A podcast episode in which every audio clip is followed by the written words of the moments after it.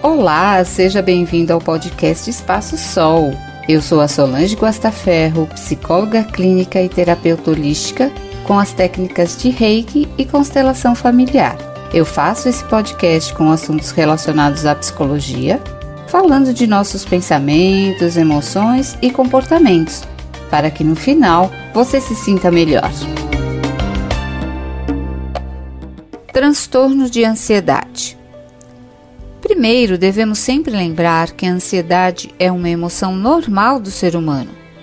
É comum sentirmos ansiedade quando enfrentamos um problema no trabalho ou antes de uma prova, e até mesmo em situações difíceis que devemos tomar uma decisão, por exemplo. Pode se tornar uma doença quando as pessoas sentem uma preocupação e medo extremos em situações simples de rotina, além de alguns sintomas físicos, o que atrapalha suas atividades cotidianas, já que são difíceis de controlar. Preocupação ou medo que as coisas não saiam como gostaríamos, porém, devemos lembrar que existem preocupações produtivas e improdutivas. As preocupações produtivas, vou dar um exemplo. Sair de casa para resolver algo em tempos de pandemia. Aí, o que, que eu vou fazer? Vou me preocupar em colocar minha máscara, vou levar meu álcool em gel e, ao voltar, irei tirar minhas roupas e tomar um banho de cabeça. Agora, as preocupações improdutivas. Sair de casa para resolver algo em tempo de pandemia. Mesmo usando máscara, aí eu vi os pensamentos o vírus vai me contaminar, eu posso ficar doente, com muita febre, não vou conseguir respirar, eu posso ter que ir para o hospital, vou ficar internado, vou para a UTI, vou morrer. Claro que devemos tomar todos os cuidados possíveis e só sair de casa quando necessário, mas devemos ter muito cuidado com o vírus da catastrofização. A preocupação e o medo são necessários para a nossa evolução e sobrevivência. O que não pode ocorrer é o exagero de qualquer um deles. Não se sabe ao certo porque algumas pessoas são mais propensas à ansiedade, mas alguns fatores podem estar envolvidos, tais como a genética, pais ansiosos, filhos ansiosos, o ambiente, passar por algum evento estressante, a mentalidade, a forma como a pessoa estrutura seus pensamentos, como encara as situações do dia a dia.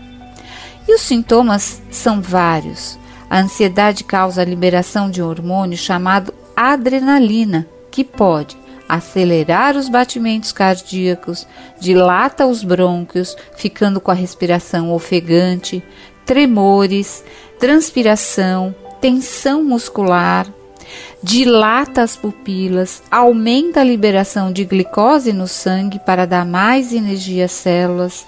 E qual é a consequência disso tudo no nosso organismo? A liberação do hormônio cortisol, que vai causar um aumento da gordura corporal, vai causar gastrite e a fadiga do cérebro. E como devemos tratar tudo isso, Sol? Ensina aí pra gente. Gente, uma das coisas principais para quem tem ansiedade elevada é praticar atividade física regularmente, que seja prazerosa pelo menos umas três vezes na semana. Focar no presente. Um livro muito bom que eu vou indicar para vocês é O Poder do Agora. Faz você se centrar no presente. Ser mais organizado, pois tudo flui melhor quando há mais organização no seu dia a dia. Autocuidado, não fique perto de pessoas tóxicas, né? Pessoas que são muito negativas. Procure ajuda de psicólogos e médicos, pois em alguns casos é necessário o uso de medicamentos. O mais importante, faça uma avaliação do seu ritmo de vida, estudos, trabalho, família e adote um estilo de vida menos estressante. Pratique uma das coisas que eu mais recomendo, a meditação, um ótimo recurso para focar mais no presente. Não precisa ser muito longa, apenas 5 minutos por dia de meditação e isso vai diminuir o seu grau de ansiedade. Assim, termino esse podcast e espero que ele tenha lhe ajudado no seu autoconhecimento. Se quiser conhecer mais do meu trabalho, acesse no Instagram, arroba espacosol, Que você fique bem e um abraço!